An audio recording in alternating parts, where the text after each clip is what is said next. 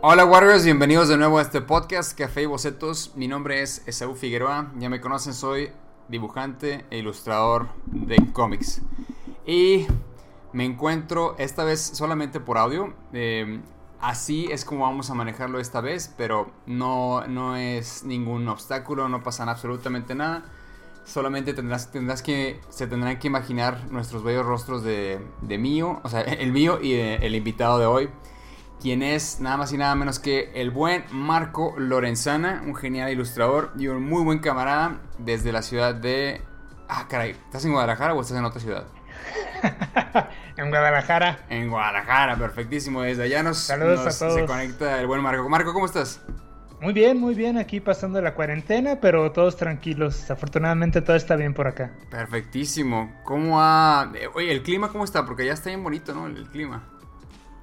Eh, pues fíjate que es muy variado aquí en Guadalajara. De vez en cuando llueve o hace calor. La verdad uno nunca sabe. Pero no es... Pero cuando dices calor, ¿a, qué te refieres con calor? Porque no sé si es el mismo, el mismo nivel de, acá del norte allá en Guadalajara. No, creo que no. aquí es muy cálido. La gente... Hay me ha tocado conocer gente que se viene acá a Guadalajara por lo mismo. De que este... El calor no es muy intenso y las lluvias tampoco no son tan tan intensas. Sí nos ha ido mal en, de vez en cuando, pero no es muy recurrente. Entonces el clima es bastante agradable aquí en Guadalajara. Sí, sí, eso es exactamente lo que me han dicho. Entonces eh, yo he visitado de pasadita nada más, pero ahora que se acabe esto, les caigo por allá y hacemos otra grabación, pero ahora ya sabes, en persona y... Claro que sí, aquí tienes tu casa, Saúl. Muchísimas gracias, Marco. Eh, y pues bueno, tomando, tomando ya el tema, eh, como, como te comentaba siempre en estos podcasts, a mí me gusta recordar primero la primera vez que yo me ha tocado conocer a los invitados. En esta ocasión, más bien, hasta ahorita me ha tocado conocer a todos con los que he platicado y tú no eres la excepción. Y yo recuerdo, como bien le contaba a, a Fero, la primera vez que yo te conocí en persona fue en, en la Conque.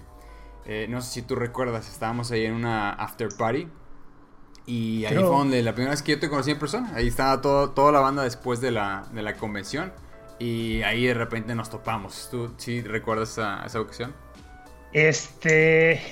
No te acuerdas, así, estabas, ¿verdad? Así estabas. Yo creo que sí, pero es que conocí tantas personas eh, en esa ocasión. Este, fíjate que ahora que lo mencionas, sí, no me acuerdo dónde te, te conocí. Yo sí me acuerdo que fue en una convención, pero no me acuerdo si fue en la mole o en la conque. Este, pero creo que fue la conque. No, pero no, tienes toda la razón, tienes toda la razón. Creo que la primera vez que nos conocimos en persona fue en la, en la, en la mole. Creo que tú ibas a una revisión de portafolio mm. y creo que ahí nos conocimos. Entonces sí fue la conque, porque en, la conque fue donde fui a revisar el portafolio y en la mole yo iba, pero eh, de... No, entonces fue en la mole, carnal, porque yo ahí iba, iba como, o sea, como artista. De hecho, es la única vez que me han dejado entrar. Después de esa ya no, ya no se ha podido por alguna extraña razón. Pero la, la, única, la única vez que me ha tocado estar ahí de artista, me acuerdo que tú llegaste y ahí nos conocimos. Tienes toda la razón, gracias por corregirme. Y después nos vimos en la conca. Sí, así es. Sí, de hecho tú sí tenías mesa y creo que nos conocimos ahí y todo. Así es. Y este, sí, sí, ahí nos conocimos. Muchas gracias por corregirme. Yo ahorita andaba haciendo memoria y pues me falló un poquito, pero sí, así es. Nos conocimos en la mole y pues ahí fue, fue breve la interacción. Me acuerdo que me mostraste un poco de, tu arte, que está, pues, a mí me, se me hace súper chido tu arte. Eh, y, me enseñaste las páginas y yo de que, pues que están bien chidas. O sea, no, no hay mucho que te pueda decir más que hay que seguir dándole porque ya sabes que así es este, este cotorreo. Y pues aquí seguimos, ¿no? Tratando de, seguir trabajando duro para alcanzar nuestras metas. Sí, así es, este, pues no hay, no hay que dejar de prepararse, eso sí. Nunca, nunca. Eh, inclusive hace poquito leí un, un tweet de algún artista que decía, llevo, no, no recuerdo su nombre, pero decía, llevo como 10 años trabajando independiente, para independientes y pues no por eso he dejado de hacer pruebas. O sea, yo sigo mandando mis pruebas para las grandes y, y no me va a detener eso. O sea, como como el camino de cada quien es diferente y algunos llegan antes que otros, entonces lo importante, lo importante es nunca detenerse, ¿no? Siempre seguir adelante.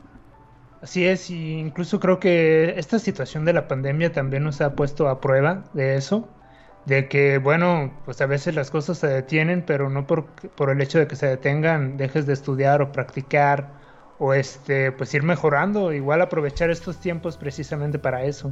Al contrario, ¿no? Yo diría que hasta hay que buscar siempre estar actualizándose, siempre...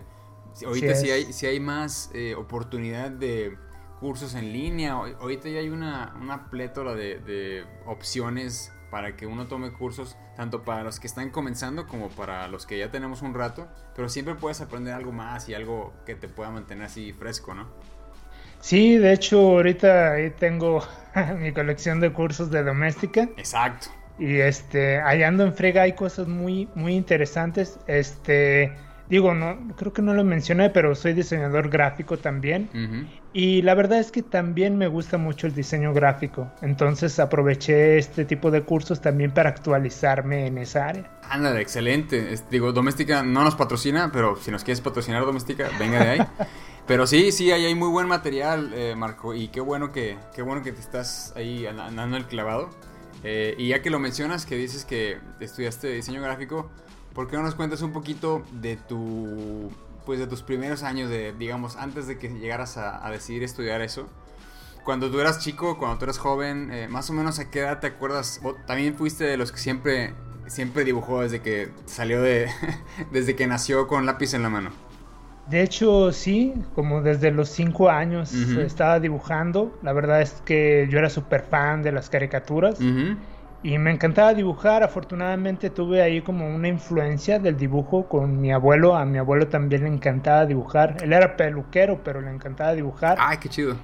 Y por lo mismo de la peluquería, pues tenía acceso ahí como a cómics de Calimán y este, el, Santo y todo eso. Sí, claro, claro.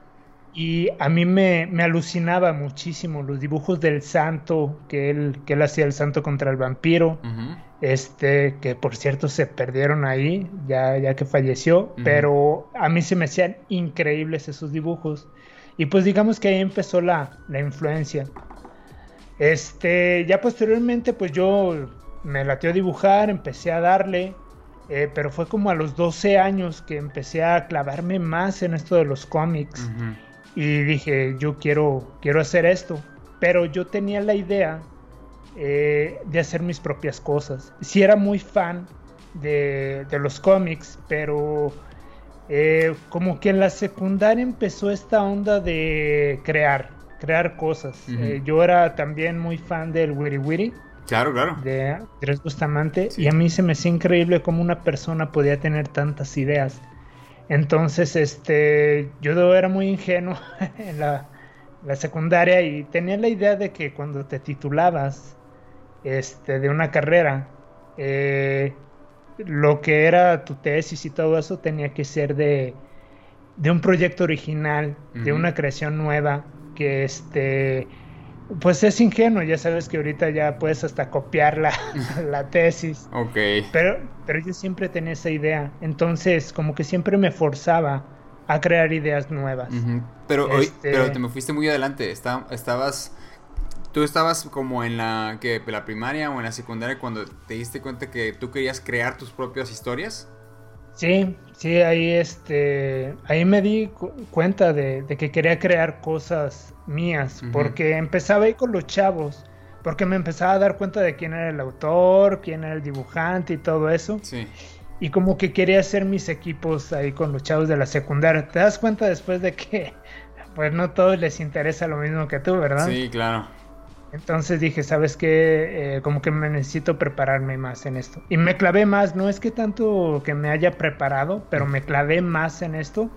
De hecho, una influencia, influencia que este, eh, me, clavé mucho con eso fue con Todd McFarlane. Claro. Eh, me acuerdo que compré un número de Spider-Man contra Hydro-Man y se me hizo increíble este título. Se me hizo una propuesta totalmente diferente. Nunca había visto así a Spider-Man dibujado. Y como que eso influyó mucho en la decisión también de clavarme todavía más en el dibujo. De hecho, eh, copiaba un poquillo a McFarlane. Porque me encantaban los detalles. Todavía, bueno, ya me conoces, me encanta el eshurado y todo eso. El sí, claro. Así es. Y entonces como que ahí empezó empecé a clavarme en, crear en los cómics y pues ahí empecé a avanzar. Ok, entonces estamos hablando de, ahí de la, de la, época, antes de, de, la época de Image, ¿no? O sea, ¿quiénes, ¿quiénes eran tus influencias en ese, o más bien no influencias, porque quizás no estabas tan clavado en eso, pero ¿qué cosas, qué material te gustaba leer a ti? Eh, yo compraba el hombre araña, pero era muy fan de, Superman. Yo me traumó Superman, mis papás me llevaron a ver Superman 3, la música y todo, y dije, wow, me, encanta todo este universo de los superhéroes. Pero empecé con, con McFarlane. Eh, de los dibujantes que empecé a conocer, este, Jack Kirby lo vi en, Superman. Este, y se me hizo muy interesante. Sí estaba como que muy rudo el estilo, pero se me hacía muy interesante. Y, Eric Larsen, o sea, me latía mucho el dinamismo que le metían al hombre araña. Y esos fueron los dibujantes eh, que para mí fueron tendencia en esa época, McFarlane y Eric Larsen. Ya, no, y, y, ahora que mencionas esos nombres que a muchos nos han influido, sí, sí puedo, o sí estoy de acuerdo contigo que tienen un, una propuesta o su propuesta era muy diferente de, cada quien, o sea, sí tenían una voz y eso realmente es lo que en teoría todo el mundo queremos obtener, no tener algo que nos diferencie, que nos haga ah, sobresalir de, no tanto de en, yo soy mejor que tú, sino al, contrario, sino sé, yo ser diferente, ¿no? Estar haciendo cosas diferentes de las que se hacen allá afuera. Sí, este, sí, la onda es eh, ser diferente, eh, tener una propuesta, pues sí, propia, eh, sí despegarte un, poquito de, no es que sea malo lo otro que hacen otras personas, pero es como un estándar y sí funciona en las industrias dibujar de cierta manera, pero lo que uno busca también es su propia identidad. Claro. Ok, no, pues sí, Sí, sí, no, definitivamente estoy de acuerdo contigo. Regresemos entonces al relato. Tú estabas muy inspirado por, por, o sea, pero por McFarlane yo pensé que me ibas a mencionar de Spawn, pero no, o sea, tú estás old school, o sea, a ti te gustaba desde que estaba dibujando Spider-Man. Así es, sí, en esos tiempos eh, no, no existía Image. Image yo creo que lo conocí ya en la secundaria. Este, sí estaba muy interesante. Creo que la, eh, perdón, en la, en la prepa, en la preparatoria. Sí. Ahí empecé a conocer ya más dibujantes, este, Jim Lee y todos esos. Este, también empecé a conocer un poco más a profundidad lo que es el anime. Ok. Eh, me latía mucho los cómics de, con esa tendencia japonesa están muy chidos porque igual traen mucho dinamismo. Y más que nada me latía mucho esa cuestión del dinamismo. En ese tiempo no me clavaba mucho con lo que es la anatomía y todo eso, sino que eh, las ideas fueran muy dinámicas, muy llamativas. Obviamente no sabía nada de secuencia y solamente pues hacía dibujos. Sí, sí, es como lo, con, con, lo que todo el mundo queremos comenzar y lo que a uno le gusta también así de el, el, splash page con toda la acción y como que no nos interesa mucho las escenas eh, tranquilas y calladas con conversaciones, ¿no? Sí, este, sí, siempre dibujábamos al hombre araña en posiciones muy chidas y todo eso, pero ah, cómo le batallaba uno para hacer a Peter Parker tomando café, ¿no? Sí, sí, sí, esos, esos rostros, mejor dame la máscara. sí, así es. Y bueno, tuvieron mucha influencia en mí los cómics, eh, también para elegir mi carrera. Este, yo quería estudiar enfermería, pero pues aquí mis papás me dijeron, ¿sabes qué? Tú tienes más, este, pues para darle a lo que es el dibujo. Y estuve investigando carreras, me iba a meter a arquitectura, pero cuando fui a solicitar informes de arquitectura, pues vi que existía la carrera de diseño gráfico y este decidí hacer trámites porque dentro de la carrera y creo que muchos lo hemos hecho así pues sí se incluía cosas de dibujo. Sí. entonces figura humana cómic incluso se, se, incluía. Lo que no pensábamos es la calidad de ese de esa de esas clases. Claro. Pero bueno me metí eh, hice trámites a la UDG no salí me tuve que meter a una incorporada y ahí seguí toda la carrera. Y la verdad es que me latió mucho, mucho la carrera. Eh, digo, no vi mucho lo de cómics, pero me latió mucho esa onda de comunicar a través de imágenes, porque de eso trataba la carrera, de resolver problemas de comunicación a través de imágenes. Ya, y en todo el tiempo que estuviste estudiando la carrera, ¿seguías tú dibujando o, te, o le pusiste como una pequeña pausa en lo que terminabas o, o cómo, cómo era ahí la dinámica? Eh, yo seguí dándole a los cómics. De hecho, trataba de ubicar grupos de cómics.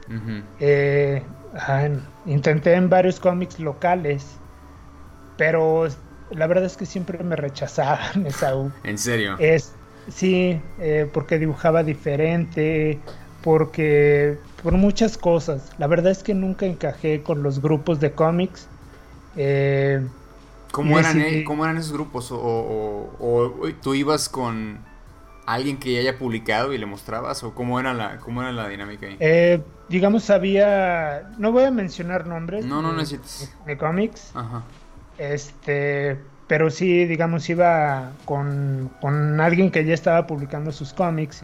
Llegaba y le decía, oye, me gustaría trabajar con ustedes porque también quisiera aprender. No tanto por buscar el sueldo, sino también por este que la gente me vea. Claro. Entonces, este me decían, "Ah, lo vamos a analizar." Y yo veía los trabajos de estos chavos, la verdad es que no eran muy buenos. No era nada del otro mundo. Y yo tenía esta idea, no, no por una cuestión egocéntrica, sino que decía, pues mi estilo es un poquito mejor, igual les puede funcionar para el cómic, ¿no? Y no, me decían que mi estilo no encajaba. Este. y yo me quedaba con cara de. O sea, ¿qué? Y ya no decía nada. La verdad es que me retiraba, iba a otros grupos, también me decían, este. Eh, pues ya sabes, la clásica, ¿no? Cuando pegue nuestro cómic, luego vamos a imprimir el tuyo, ¿no? Y te, te ponen a hacer otras cosas este, a veces agarraron ellos chambas de otros lados. Y tú le entrabas ahí a la chamba, pero muchas veces no tenía relación con los cómics y tenía más relación con la publicidad y todo eso. Ok, ok. Pero entonces sí llegaste a colaborar ahí con, con alguno de esos grupos, más no era las expectativas que tú esperabas. No, no en lo absoluto. Y no estoy enojado por esa situación. La verdad es que pues todos éramos jóvenes, la verdad es que no sabíamos nada. Eh, eh, sí me sorprendió mucho eso de mucha gente a veces actuaba como si supiera y la verdad es que estábamos al mismo nivel, no, no, sabíamos nada.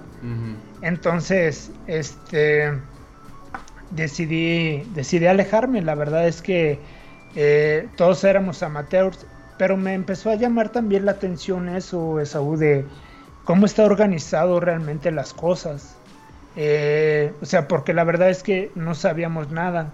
Y yo estaba también buscando en ese tiempo quién me podría informar más acerca de cómo hacer una empresa. Este, porque la verdad es que esto es de mucha responsabilidad. Eh, por ejemplo, si yo decido hacer una empresa de cómics, a lo mejor no voy a tener tiempo para dibujar, pero entonces quién se puede hacer cargo, o sea, cómo definir eh, quién se va a dedicar a qué, este, cómo podernos ayudar entre todos, etcétera, etcétera.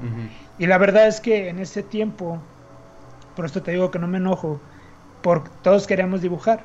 La verdad es que todos queremos dibujar y no sabíamos dirigir y no sabíamos nada, solamente queremos dibujar. Claro. Entonces eh, vi que pues lo mejor es ser honesto desde el principio, ¿no? O sea, nada más dibuja y ya, no pasa nada.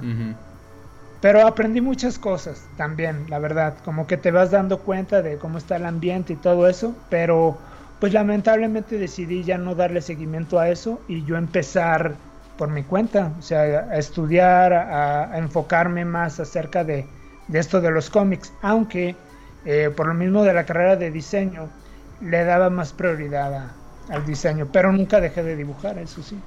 Ok, eh, pues oh, digo, nada más para, comentar un poquito ahí al respecto, Mark.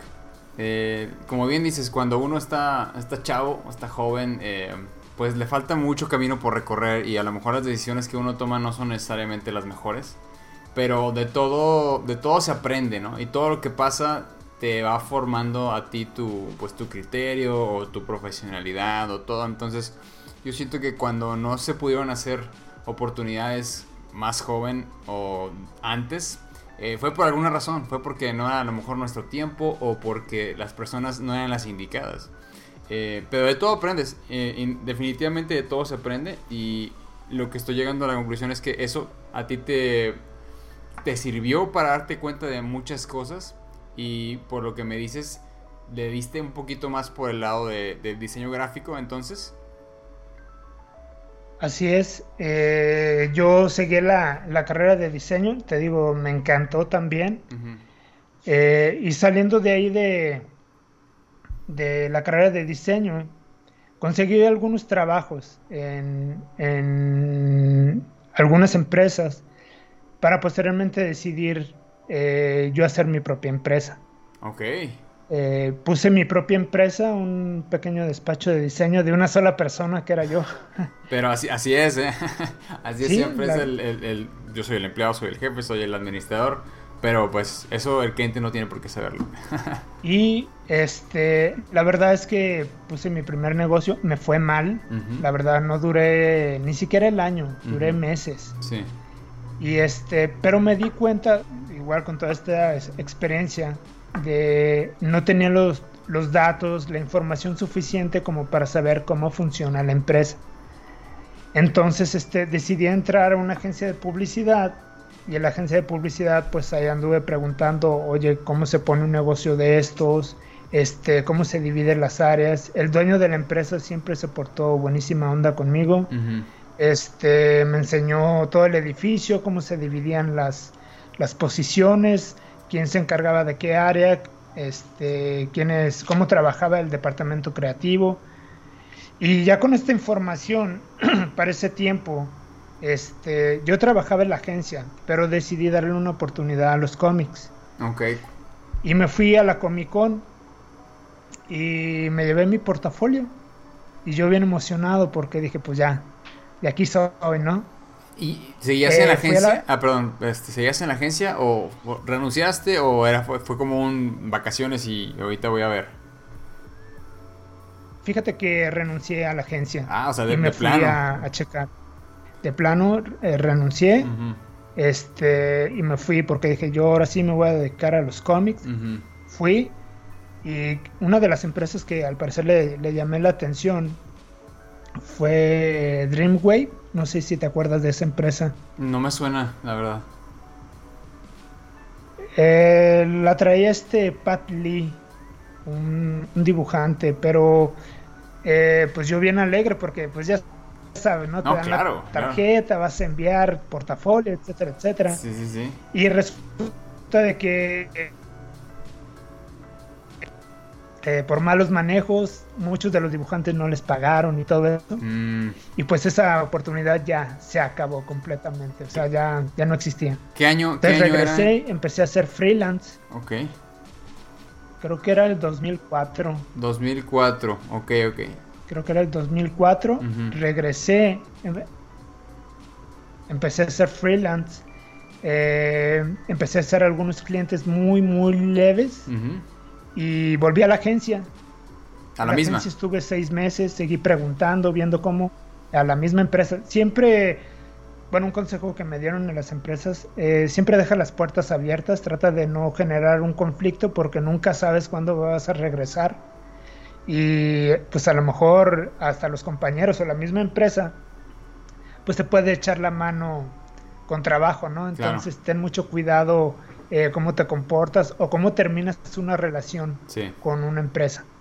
Así es. Bueno, regresé, empecé a hacer algunos trabajos freelance, eh, pero también volví al igual, dejé las puertas abiertas cuando me fui.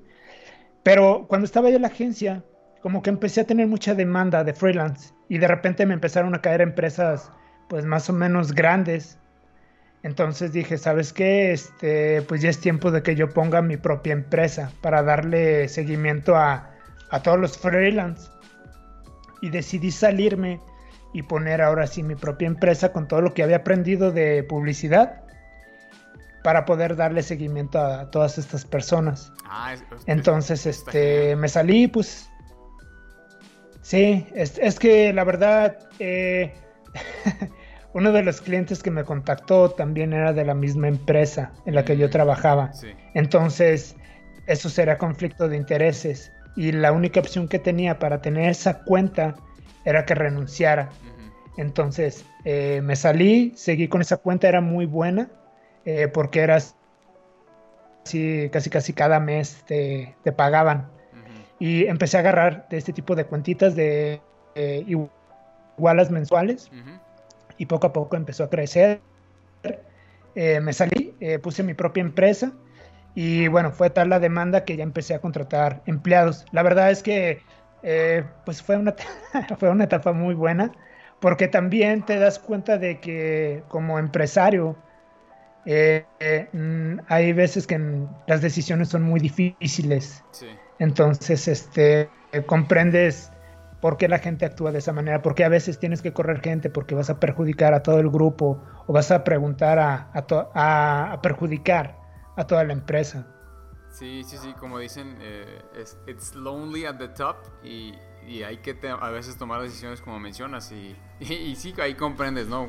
Porque a veces los jefes son así medio, pues como son. Eh, y más si es tu propia empresa, ¿no? O sea, necesitas también velar por pues, todos los empleados y tomar decisiones que a lo mejor no son tan agradables. Pero sí, sí, estoy de acuerdo contigo. Y bueno, en ese, en ese tiempo me tocó, este, eh, me, fue muy bien. La verdad es que económicamente no, no me iba mal, pero pasó la situación del 2008, que fue esta situación económica que afectó a todo el mundo y me afectó al grado de que tuve que cerrar mi propia empresa. Sí, sí, la crisis, claro. Eh, sí, tuve que correr a los empleados, este, sí estuvo muy, muy difícil. Eh, pero en ese tiempo, eh, un poquito antes de que pasara eso, o cuando ya empezaba a, suceder, me di cuenta de que no había dibujado, no estaba dibujando, por lo mismo de la demanda que tiene de tiempo y responsabilidad la empresa pues no tenía chance de dibujar. Entonces algunos clientes que tenían cierta confianza conmigo me comentaban eso, oye, vemos que, te late mucho lo del dibujo y los cómics, eh, ¿por qué te dedicas a la publicidad? Y me puso mucho a pensar eso, porque como ya te lo comentaba, cuando tenía 12 años yo quería hacer cómics. Claro. Y en ese momento del tiempo, en ese momento del tiempo que yo tenía mi empresa, no lo estaba haciendo. Entonces yo tenía esa idea ingenua de que tal vez me fuera bien con la empresa y podría dedicarme en parte a los cómics, pero es mucha la demanda, tienes que ir a juntas, tienes que pagar seguros, sueldos. Entonces, este, mm, lo puse así como en una balanza. O sea, igual puedo seguir con la empresa o puedo dedicarme a los cómics. Cualquier decisión que tomes está bien, simplemente sé honesto. Y dije, ¿sabes qué?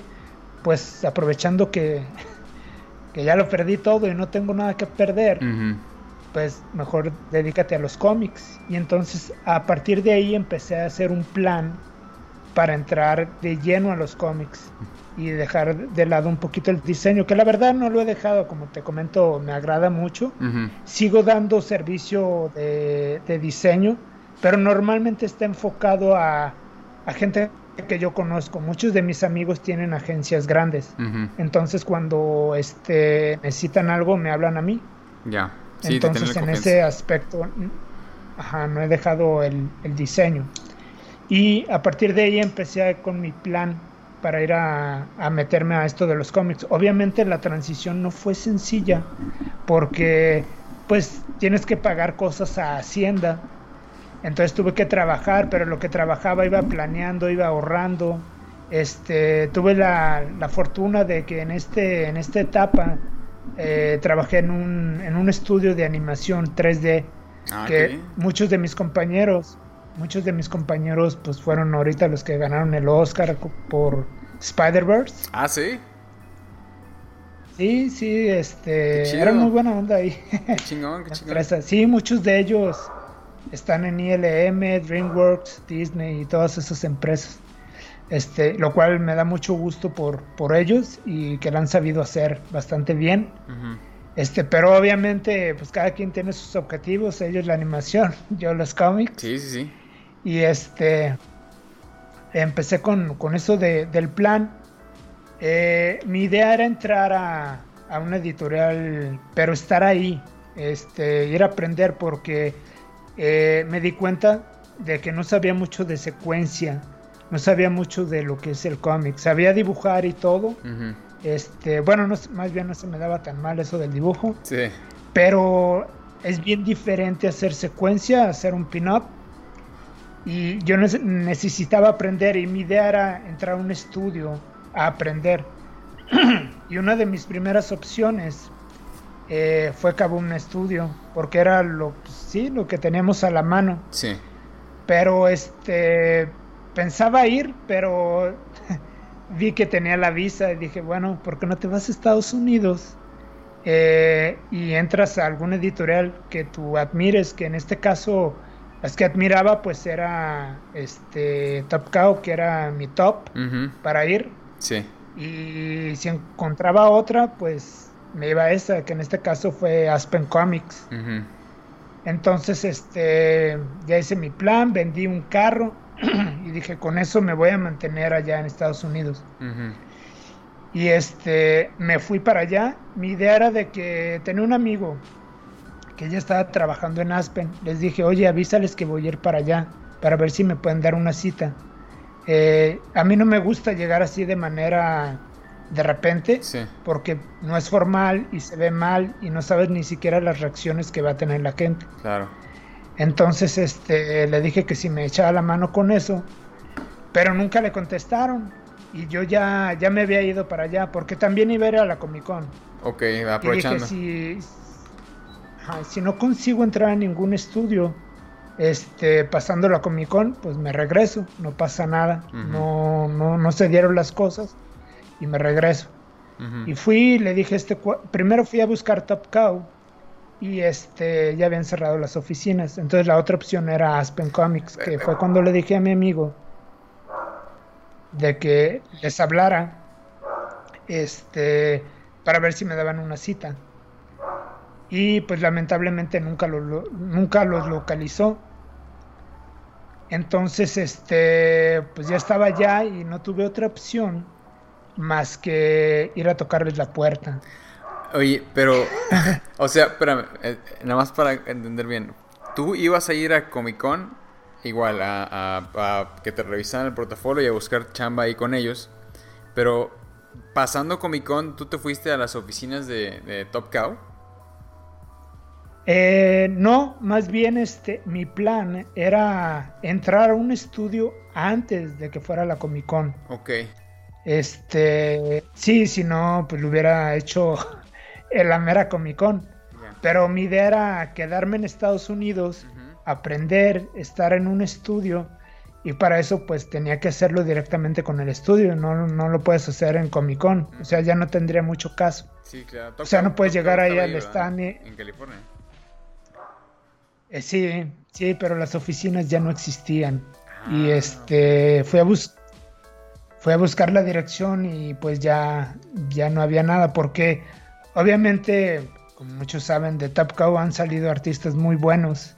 Entonces mi idea era pues aprender de Mark Silvestre que era que era súper fan en ese tiempo, pero no los localicé, entonces decidí eh, intentar con Top Cow, pero como te comento, mi amigo me iba a conseguir una cita, no se dieron las situaciones, pero como ya estaba ahí, dije, ¿sabes qué? Voy a ir a tocarles la puerta. Y me acompañó un primo. Sí, sí, sí, continúa. Eh, me acompañó un primo.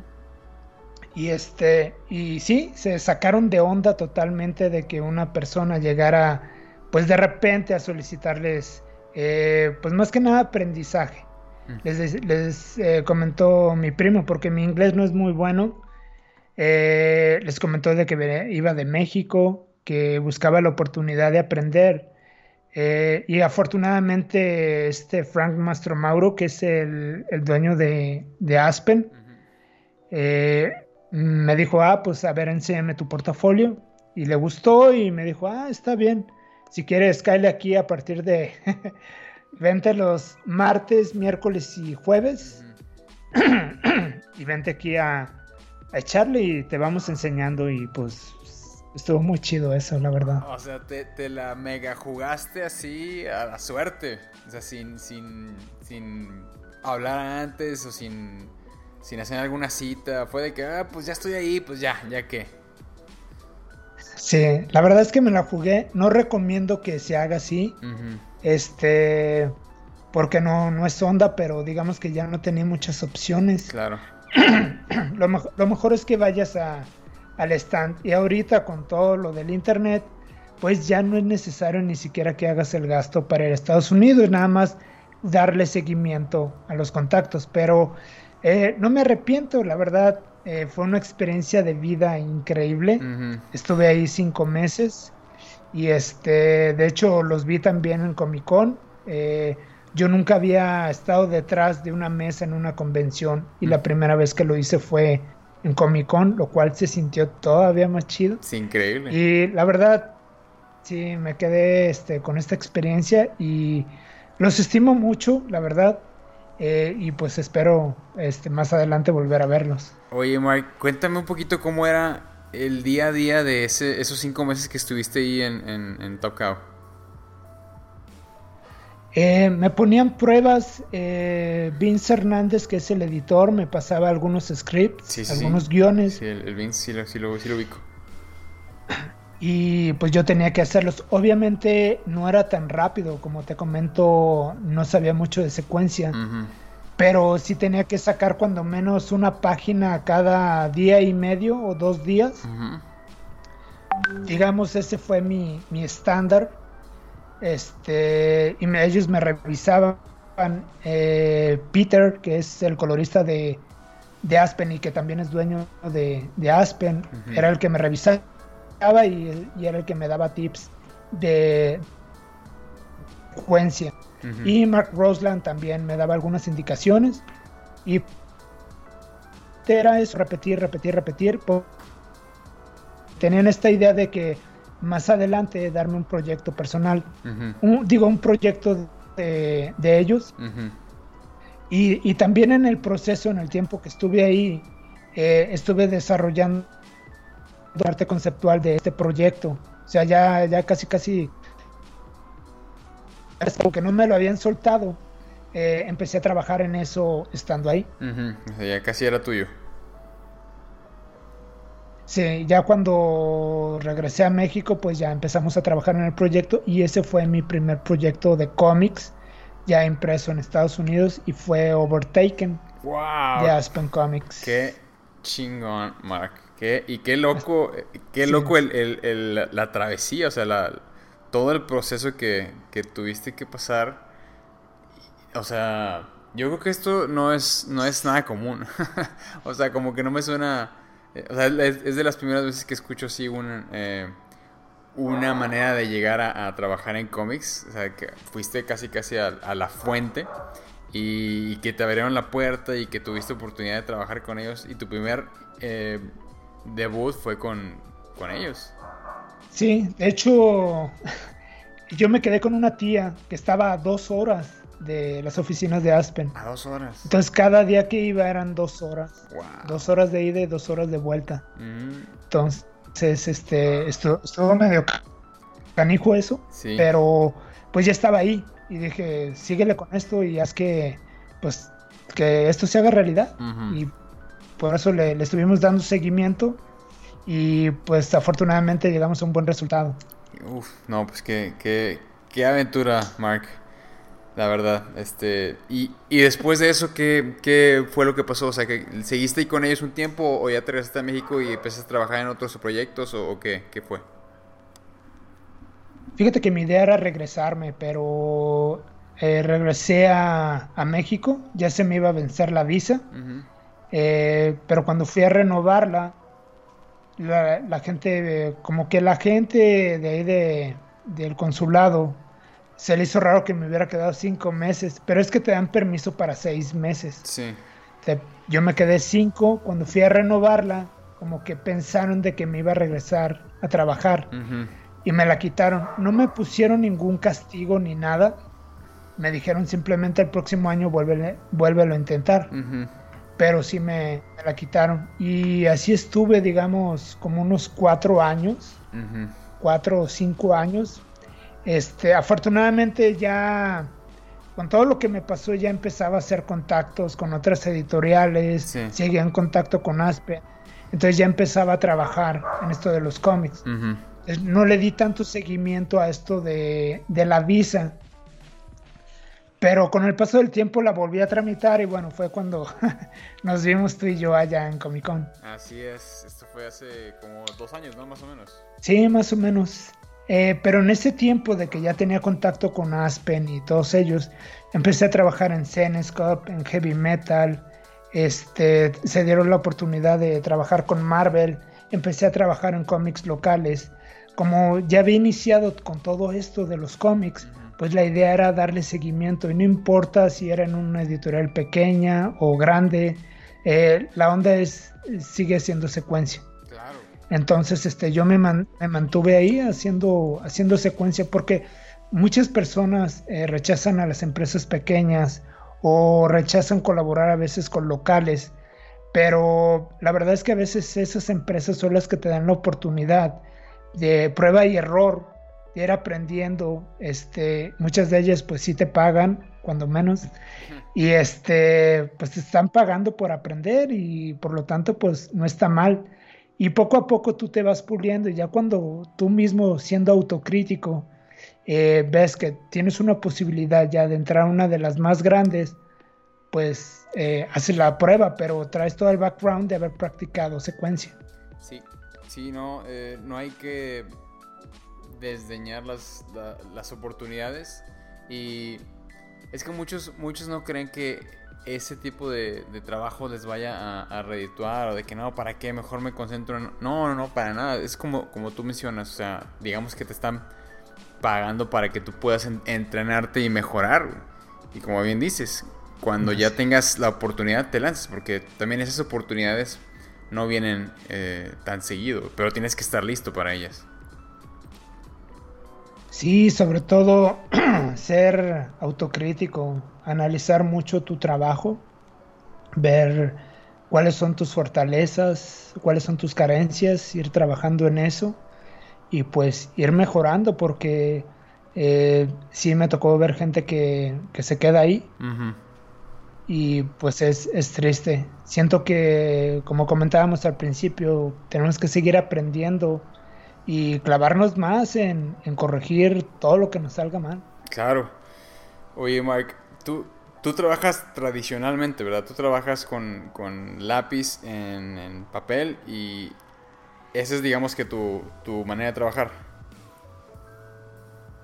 Eh, a mí me encanta el lápiz. Estoy tratando el esfuerzo que hago para pasarme al digital. Sí. Pero ha sido complicado. Eh, de hecho, no me agrada mucho lo del digital que hay ahorita. Eh, digo, sé que, tengo que actualizarme también yo.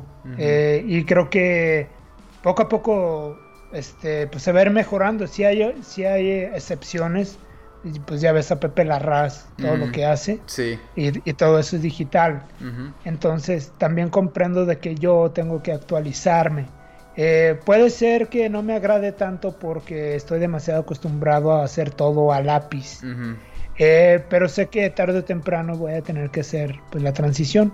Ahorita ya tengo una Cintiq y ando practicando este pues lo digital para ver si, si puedo ya pasarme a esa área, pero eh, sigo con ese amor a los lápices. Claro, claro. Y, no, lo, no lo pierdas. O sea, mi comentario iba más bien por el lado de cuando tú cuando un artista es muy bueno en lo que hace, pues eh, no está mal actualizarse, pero tú tienes, tú tienes esa especialidad. Y por ejemplo, los, los originales pues siempre van a valer una lana. Eh, sobre todo estamos hablando de, comisiones o a lo mejor páginas originales. Eh, siempre van a tener esa, esa tactibilidad y esa, ese, ese, valor extra, siento yo. pero no estás, estás también en lo correcto en tratar de seguir o alcanzar más bien otras otras, no quisiera decir oportunidades, pero sí otras maneras de hacer trabajo, porque a lo mejor eso te va a beneficiar de, otros aspectos. Pero sí, el que, el que no está aprendiendo constantemente eh, se, retrocede y no, nomás no avanza. Entonces, qué bueno, te felicito que ya tienes la Cintiq. Este, espero que la estés aprovechando mucho. Yo me acuerdo cuando yo compré la, la, que, la que fue por mi, mi, mucho tiempo mi caballito de batalla. Y sí, te tardas un ratito en agarrarle, pero ya que le agarras, pues es como todo, ¿no? Va, te vas acostumbrando y pues ya vas, vas sacando las cosas más rápido. Sí, más, más que nada por eso que comentas, es muy práctico, creo que puedes sacar el trabajo incluso más rápido. Eh, y bueno, pues hay que actualizarse, a final de cuentas es eso, cumplir con, el trabajo. Sí, sí, sí, no, eh, estoy, de, de nuevo estoy totalmente de acuerdo. Y qué bueno que estés también buscando esas, esas otras maneras de hacer las cosas. Oye, Mike, y bueno, como tú y yo ya lo hemos platicado varias veces, no todo es miel sobre hojuelas en, en esta profesión. A veces hay momentos en los que, pues, uno tiene que estar también preparado para, seguir buscando otras oportunidades dentro de la misma carrera, ¿no? Dentro de la carrera de, dibujante. Eh, pero hay veces donde pues hay, hay temporadas, digamos que de, sequía o de vacas flacas. Em, y, esto, de hecho, no lo he, no lo he comentado con, en, otra ocasión, pero como tú y yo hemos platicado un par de veces al respecto, eh, como que también estaría bien si lo mencionábamos para los que estén oyendo esto, que uno tiene también que estar siempre buscando nuevas oportunidades eh, de donde caigan, como tú mencionas, ¿no? O sea, no, no despreciar trabajos pequeños o empresas pequeñas solo porque no son a lo mejor lo que uno está esperando. Porque tienes que estar siempre en movimiento, ¿no? Tienes que estar siempre buscándolo y dando el seguimiento. Eh, no sé si nos pudieras hablar al respecto. Pues ah, en la actualidad ya hay muchas, muchas opciones, Esaú. Y no solo incluso trabajar para empresas pequeñas, de hecho ya están las opciones de que tú desarrolles tus propios proyectos. Y este, eso igual puede ser una fuente para tus ingresos. Eh, respecto a trabajar para los demás, empresas pequeñas, eh, lo que sí es, eh, tú tienes también la libertad de analizar, de investigar con quién vas a trabajar. O sea, el hecho de que yo te diga, eh, trabaja con una empresa pequeña para empezar, eh, pues no quiere decir que agarres cualquier empresa, porque tú, tú ya lo has visto, varios compañeros han contado historias de terror. Este, entonces tú tienes todo el derecho también de investigar con quién vas a trabajar, qué antecedentes tiene y a partir de ahí tú elige con quién quieras trabajar, pero mantente trabajando en esto de las secuencias. Si no se dan esas, perdón, si no se dan a veces esas circunstancias de trabajar con pequeñas, eh, puedes empezar con las locales o puedes tú empezar a hacer tus propios proyectos. Pero la idea es mantenerte en esto. Sé que no es sencillo, sé que eh, pues, pues este caminito sí, sí la pasas mal, porque no siempre vas a tener eh, pues el dinero que, que tú quisieras tener o la situación en la que quisieras estar. Pero esto es un proceso, es seguir caminando, nada más. Sí, es un, es un maratón, no es una, carrera. Eh, pero también no creo que los que nos dediquemos a esto lo, hagamos porque estamos, sabemos que nos vamos a convertir en millonarios. No creo que sea por ahí tampoco. Es porque... No, yo... O sea, tú, yo no me veo haciendo otra cosa, o sea, honestamente. Y cuando fue el momento de decidir, oye, ¿qué es lo que quiero pasar haciendo el resto de mi vida? Quiero estar trabajando en una empresa de 9 a 5 eh, y siendo miserable, honestamente. A esta otra opción. Es que es, que es, como una, una, cuestión de... Sí, no, de, de, hecho tienes que ver ¿Y qué onda con, tu vida? Eh, yo comentaba eso del dinero porque yo comprendo la situación en la que muchos estamos ahorita y desde luego que queremos un ingreso, pero pues como tú comentas, o sea, la pasión de lo que te mueve, de, hacer eso que tanto te gusta. Eh, sé que es un proceso largo, vas a pasar esas etapas eh, que son difíciles. yo soy de la idea de mantenerte preparado, mantenerte educado, mantenerte abierto a las ideas, este, abrir los ojos a las oportunidades, tienes todo el derecho de analizar las, oportunidades, las oportunidades que te llegan y, elegir y seguir trabajando en eso hasta que logres lo que tú quieras. Eh, más que nada lo del dinero, más bien me refería a bienestar, de que tú te sientas bien. Sí, un balance. Porque igual es probable que, que no tengas, eh, que no te hagas como tú dices, millonario, pero estés bien, estés bien y haciendo lo que te gusta. Y creo que al final de todo, pues es lo que buscamos, ¿no? Sí, sí, así es, Iván Mark. Eh, y nada más para comentar un poquito también de, lo que mencionaste de investigar con quién trabajas. Eh, yo también lo, lo, apoyo y lo recomiendo, como mencionas eh, de los colegas. A mí también me han pasado esas historias y uno aprende de los errores. Entonces, lo, lo que yo, a mí me gusta recomendar es que siempre también busquen los proyectos que les lleguen, si saben de alguien que haya trabajado con ese, ese, esa empresa o ese proyecto, o sea, pregunten, investiguen, eh, chequen las fuentes, chequen sus redes sociales, o sea, chequen todo para que no les vaya a, pasar alguna, sí, alguna situación ahí eh, mala, de una mala experiencia más que nada. Sí, yo creo que, como comentas, aprovechar ya los contactos, todas las redes que tenemos. De hecho, en la actualidad ya te puedes meter a grupos de Facebook donde libremente puedes preguntar qué onda con esta persona, investigarla y pues ahora sí que evitar disgustos, ¿no? Sí, así es. Este, y pues bueno, Mark, eh, se me hace que ahorita ya vamos a, vamos a darle cierre a esta, esta sesión eh, de muy buena información, la verdad. Eh, me, gustó mucho todos los aspectos que platicamos y también conocer un poco más de tu historia. Muchos de estos eh, relatos ya me habías contado un poquito en, ahora que es que es que Mark dijo que nos dimos en Comic Con, pero en realidad fuimos fuimos roomies, nos quedamos en, el mismo hotel, en el mismo cuarto. Este, con el buen ah, modo. estuvo ahí el, mudo con nosotros. Este, y creo que también estuvo Campillo. Y ahí estábamos este, con, con toda la banda, ¿no? Estuvo, estuvo muy, muy chido. Pero ahí, ahí tuve la oportunidad de que me contaras eh, un poquito de todo esto, entonces qué bueno es volver a revivir esos momentos. Y, y pues muchas gracias Mark, todo toda la información que nos acabas de dar por aceptarnos esta invitación. Eh, a ver si la siguiente vez que se arme podemos ver tu, tu guapo rostro eh, moviéndose en mejores condiciones. Pero por ahora tu melodiosa voz es más que suficiente. Va, voy a tratar de, buscar una cámara para que la próxima ya me puedan ver. Y pues muchas gracias a ti, Esaú, por invitarme. No, hombre, de nada, Mark. Este, nada más te quería hacer una última pregunta, que es la que siempre hago, y es si tú pudieras hablar con el, joven Mark de, tu niñez, si tú pudieras hablar con, tu pequeño yo, sabiendo lo que sabes ahorita, qué le dirías? Ah, fíjate que le diría que no perdiera el tiempo. que este que se enfocara, que, eh, que siguiera sus sueños. Te digo, a los 12 años quería hacer cómics. Y fue hasta los treinta y tantos que me di cuenta que quería hacer cómics. Eh, sí me diría que no perder el tiempo, que si tienes una meta y es lo que quieres hacer, este, hazlo. Creo que en la actualidad no es tarde. Este, si tú quieres hacer esto, dale con todo.